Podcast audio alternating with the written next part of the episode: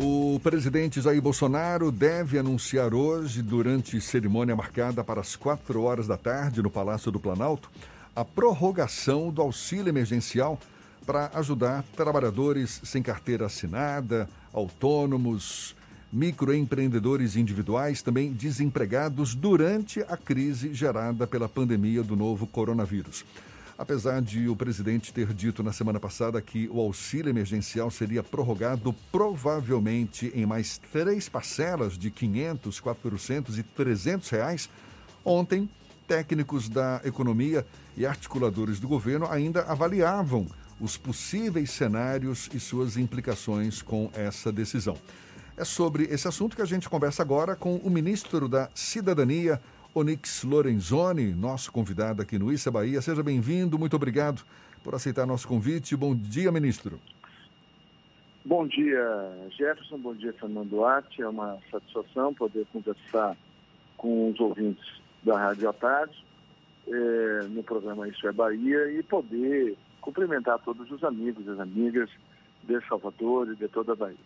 Bom, Me... poder dizer que o presidente Bolsonaro, é, ao é, iniciar né, o processo do auxílio emergencial, é, determinou que o Ministério da Cidadania fizesse a coordenação desse processo e nós é, organizamos, né, é, junto com a Dataprévia e a Caixa Federal, a maior rede né, de proteção social que nós já tivemos é, no Brasil, uma das maiores do mundo, e, sem dúvida nenhuma, proporcionalmente à nossa população e na velocidade da execução, a maior e a mais rápida já feita no mundo. Né? Tanto que na última semana o próprio Banco Mundial eh, fez uma videoconferência né, com a nossa equipe técnica para buscar né, todas a, as bases né, dessa experiência brasileira que permitiu que a gente, em pouco mais de 60 dias, pagasse 65 milhões de pessoas e ministro que foram encontradas e que já estão nesse momento indo para a terceira parcela.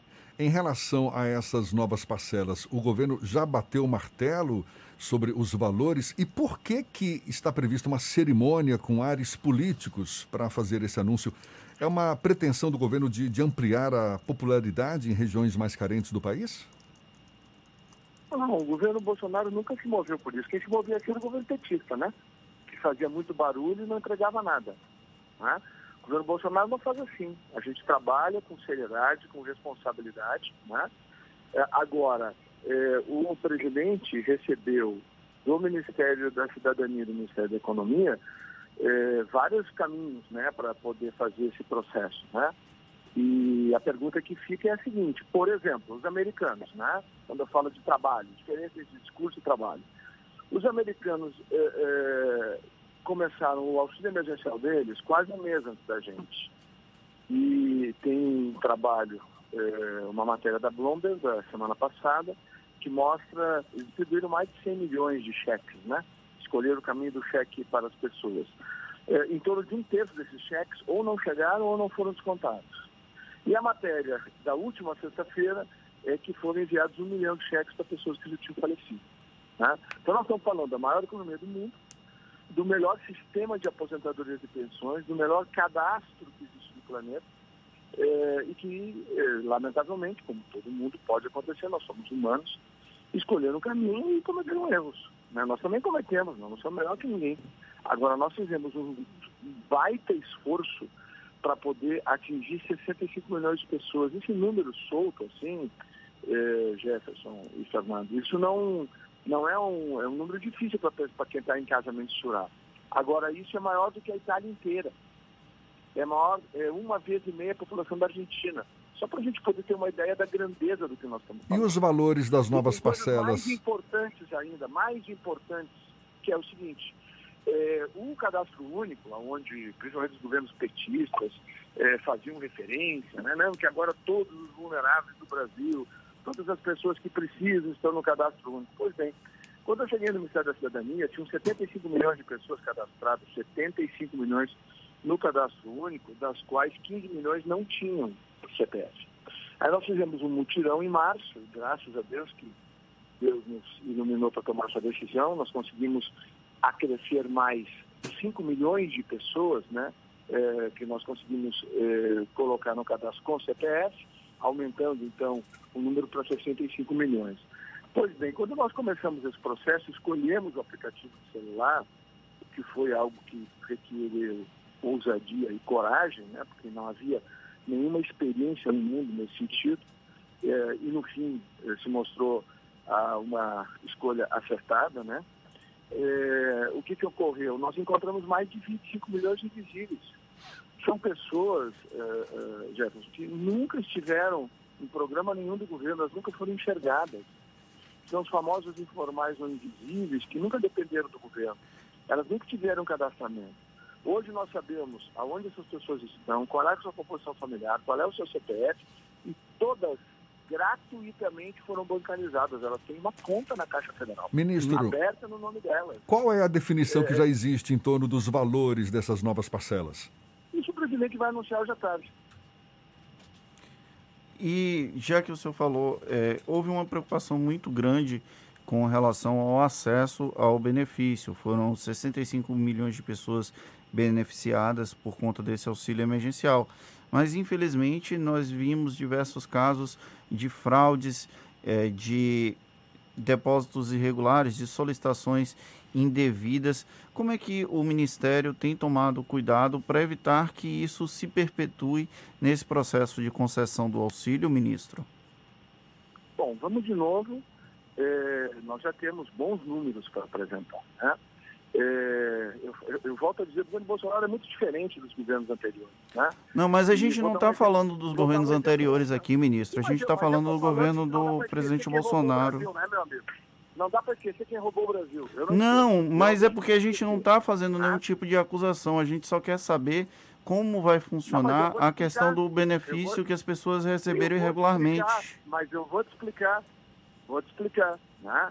É por exemplo, né, na transposição de São Francisco, é tão importante, o presidente acabou de terminar em um ano e meio uma obra que se arrastou por 10, com superfaturamento. Ministro, é possível o senhor né? responder a minha pergunta?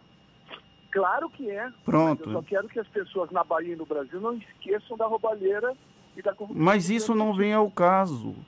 Vem ao caso sim, porque o caos que nós recebemos no Brasil foi a dívida e a herança maldita deixada pelo PP no Brasil. Isso ninguém pode esquecer. Então, eu vou te responder objetivamente. No mundo todo, é, os sistemas de controle, o reconhecidamente o melhor do mundo, é o sistema de concessão de pensões dos Estados Unidos. Eles concedem por mês em torno de 80 milhões de aposentadorias e pensões. Eles consideram, e o mundo desenvolvido considera, o melhor sistema e eles consideram 0,82% de fraudes, falhas ou erros. Porque nenhum sistema do planeta é imune ao ataque de hackers, é imune à fraude e é imune a falhas. Nós somos humanos, portanto, falhos. A CGU fez uma análise, a CGU encontrou em 30 milhões e 500 mil primeiros benefícios que nós concedemos, o número de 160 mil é, prováveis problemas de desconformidade. Então, erros, fraudes e falhas. Isto significa, sobre o número de 30 milhões, 0,5. Ou seja, nós temos no Brasil, com todas as nossas dificuldades, um sistema que é bem mais seguro do que considerado o melhor sistema do mundo. Agora, é evidente que num país onde governos anteriores onde governos anteriores pouco investiram nas bases de dados e não fizeram, por exemplo, as bases estaduais com as bases nacionais, nós temos dificuldade. Então é por isso que aconteceu. Ministro. Agora, por exemplo, tem uma análise do TCU que vai a voto amanhã. Nós estamos, nesse momento, fazendo a análise dos dados. Primeiro número do TCU é, foi de 600 mil casos em 50 milhões é, o que, que ocorre? Desses 600 mil, nós já descobrimos que 200 mil são de benefício emergencial, ou seja, pessoas um mês antes de existir o benefício emergencial, aquele programa para quem tem contrato de trabalho, para que o nosso ouvinte possa entender aqueles que têm carteira assinada, nós encontramos essas pessoas e pagamos uma primeira parcela. Mas no momento em que saiu o novo benefício, que era direcionado a essas pessoas e havia o reconhecimento de seus empregadores, o que, que aconteceu? Essas pessoas foram imediatamente bloqueadas. E os outros 200, 200 eh, mil são eh, questões que envolvem o INSS, algum eh, benefício, auxílio, né, que envolve o INSS, que também nós bloqueamos. Então, nós já estamos descendo a análise do TCU para um número que vai ficar em torno de 200 mil, um pouquinho mais, um pouquinho menos, e nós estamos falando isso em 50 milhões de benefícios concedidos. Então, isso demonstra claramente né, é, que o sistema brasileiro ele é bastante seguro, mas não é imune a ataques. Né? E isso a gente sabe, nós temos hoje mais de 300 procedimentos investigativos abertos pela Polícia Federal, tem duas quadrilhas que já foram presas, e nós continuamos combatendo né, toda e qualquer forma de fraude e corrupção. Ministro, ainda em relação a essas novas parcelas, certamente o governo leva em conta o, digamos, o encaixe dessas contas no orçamento do governo e também a, o componente político dessa decisão, que é, por exemplo, não criar atritos com o Congresso Nacional. O presidente da Câmara, Rodrigo Maia, já defendeu publicamente mais duas parcelas de 600 reais, o que não vem sendo o defendido, pelo menos até agora, pelo presidente Jair Bolsonaro. Como é que o governo está lidando com essa questão? Como sempre o governo fez, né? com diálogo, com entendimento, né? É, lembrando que o ano passado, que foi o nosso ano mais difícil, porque era o primeiro ano, nós tínhamos que botar a casa em ordem, recuperar a confiança interna que havia sido perdida ao longo dos anos do PT, recuperamos a confiança externa, fizemos a maior reforma presidenciária que um país do mundo ocidental fez de uma única vez, tanto na sua profundidade como na sua amplitude. Né? Fizemos a lei de liberdade econômica, desde que o Brasil é independente, pela primeira vez o cidadão ou a cidadã diante de uma autoridade pública, seja ela municipal, estadual ou federal, ela tem razão até que a autoridade prove o contrário. Então, eh, nós fizemos o ano passado uma recuperação muito grande do Brasil.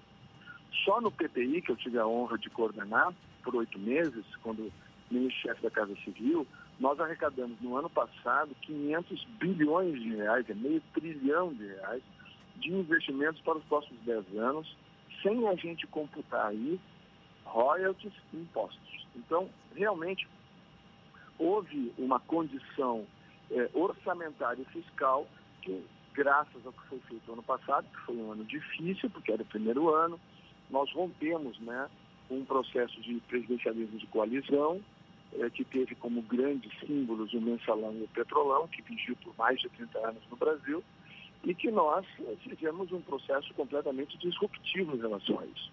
E construímos um novo modelo que levou um tempo para ser compreendido, entendido. Eu acredito que agora a gente começa a chegar na fase da maturidade é, desta, e do equilíbrio é, entre os poderes e na relação com a própria sociedade. Eu vejo que está havendo um amadurecimento e a tendência é a gente ir para um período longo agora de estabilidade nas relações entre o Poder Executivo e Legislativo, entre o Poder Executivo e o Judiciário, entre o Legislativo e o Judiciário e a própria sociedade. Ministro, durante a formação do governo, o senhor tinha uma ascendência muito grande sobre o presidente Jair Bolsonaro, tanto que acabou ficando num principal, um dos principais postos de articulação política logo no começo do governo e agora foi transferido para o Ministério da Cidadania. O senhor perdeu força ou há uma questão que a articulação política precisou de outros interlocutores? Não, aqui no time Bolsonaro ninguém tem fome de poder, né? O que a gente tem aqui é a vontade de servir o Brasil. É diferente. É, eu caminho ao lado do presidente Bolsonaro nesse projeto desde maio de 2017, né?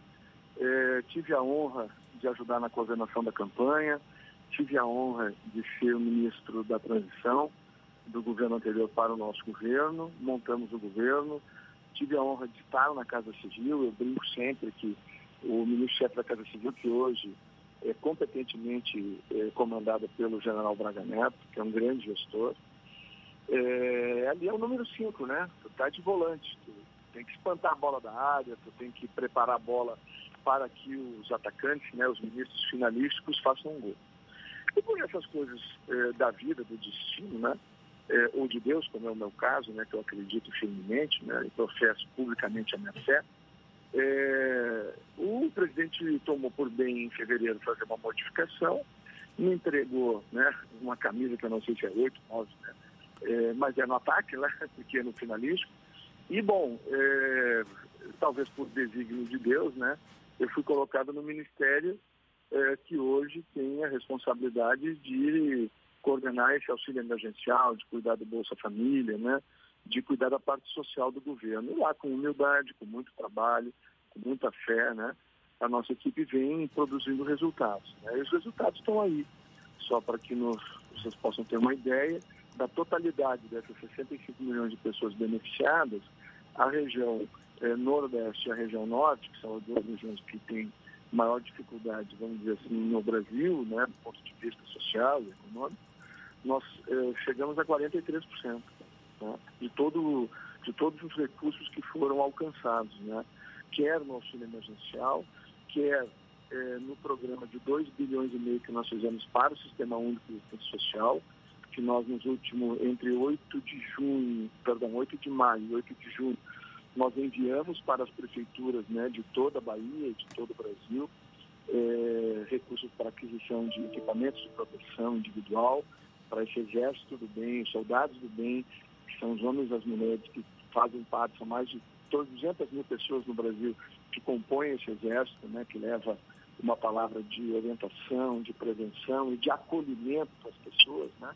Também eh, nós enviamos recursos para alimentação nos asilos e nos orfanatos e também enviamos eh, recursos para permitir que pelos próximos seis meses os municípios possam bem cuidar dos moradores de rua também, né? Porque a ordem do presidente é não deixar ninguém para trás. Então, nós realmente fizemos um super esforço aqui para dar condição financeira a todos os municípios baianos e brasileiros para que tivéssemos lá né, os recursos necessários para poder bem atender a nossa população e poder juntos né, vencermos o Covid e sempre com aquela visão e aquele posicionamento do presidente Jair Bolsonaro de equilíbrio entre a proteção à saúde, e nunca faltaram recursos, né? Hoje está havendo uma nova operação da Polícia Federal em relação ao provável superfaturamento no estado de Amazonas, né? E tratar a Polícia Federal no Ministério Público por recurso federal, então é uma prova que nós transferimos recursos em quantidade suficiente, né, é, para estados e municípios poderem enfrentar a, o Covid. E, por outro lado, o presidente sempre lembrou que a fome, a miséria e o desemprego na América Latina matam mais do que qualquer epidemia. Se alguém tem alguma dúvida, pesquise as últimas duas ou três décadas, do México para baixo, para ver o quanto a fome, o desemprego e a miséria já é, tomaram vidas né, nos diversos países. Então, o presidente sempre pediu uma palavra de equilíbrio, eu sou gestor federal, eu sei quanto isso é complexo e difícil, mas o grande desafio dos prefeitos, principalmente dos governadores, era ter esse equilíbrio, ou seja, entre a proteção da saúde, a proteção à vida, a, o cuidado especial e atencioso, principalmente com os grupos de risco, mas também não levar as cidades a uma paralisia. Né? Durante os primeiros 30 dias aí da pandemia, nós tivemos mais de 4 mil municípios brasileiros que estiveram completamente paralisados, parados e sem ter um caso de Covid. Ou o caso de Covid mais próximo estava a 500, 600 ou 1.000 quilômetros de distância. Tá certo. Então, nós tivemos em muitos momentos a ausência desse equilíbrio que o presidente sempre defendeu desde o início. Apanhou muito por isso. Mas hoje a população brasileira entende que o presidente estava correto. A gente agradece ao ministro da Cidadania, Onix Lorenzoni, pela sua disponibilidade. Muito obrigado, ministro, e um bom dia para o senhor. Eu que agradeço, um bom trabalho e uma semana feliz e abençoada para todos em Salvador e na Bahia.